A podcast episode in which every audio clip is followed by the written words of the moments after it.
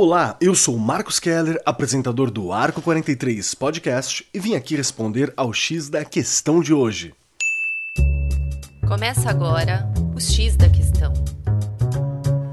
Quando você vê um videoclipe da Olivia Rodrigo, mais conhecida como o novo fenômeno pop adorado pelas crianças, jovens e adultos, você pensa nele como um material ensinável para sua sala de aula? Provavelmente não.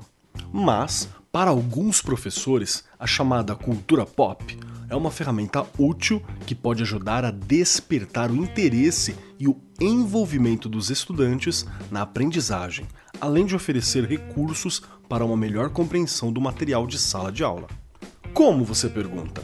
Bom, a cultura pop oferece uma oportunidade para os professores conhecerem seus alunos a partir da comunidade e interesses vindo de onde estão inseridos. Crianças e jovens passam grande parte de seu tempo interagindo com esse mundo cheio de referências, hiperconectados à música, filmes, videogames, livros, memes e muito mais. Usá-los como uma ferramenta educacional aproxima e, por mais incrível que possa parecer, ensina.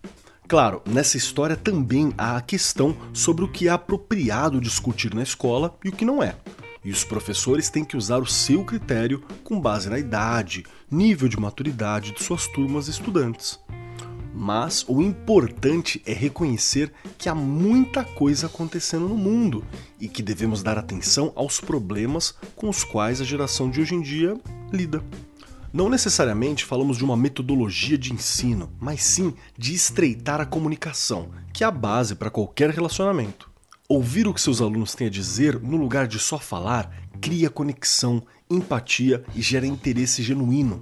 A cultura pop entra como ponte e tem a vantagem de poder ser integrada em quase todas as aulas.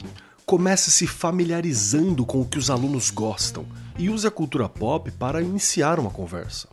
Para professores de redação, por exemplo, esta é uma oportunidade de incentivar a turma a escrever sobre o que lhes interessa.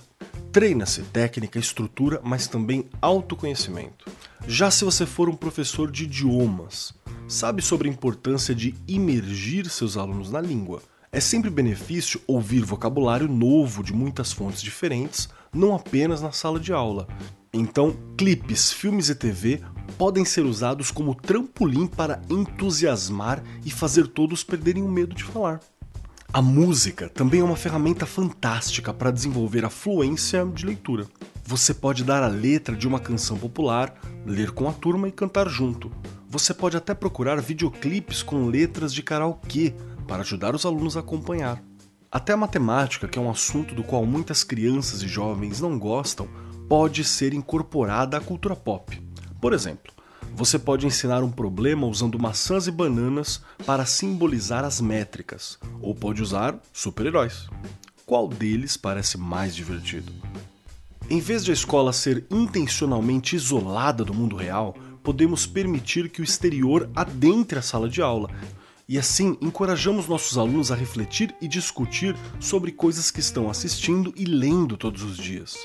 Isso lhes dará a incrível capacidade de contextualizar o próprio tempo dentro de um escopo maior da história humana, da cultura, além de fomentar o pensamento crítico e as habilidades de pesquisa. Claro, não estou dizendo que as escolas devam se transformar em clubes de discussão 24 horas por dia, 7 dias por semana, da trajetória das divas do pop.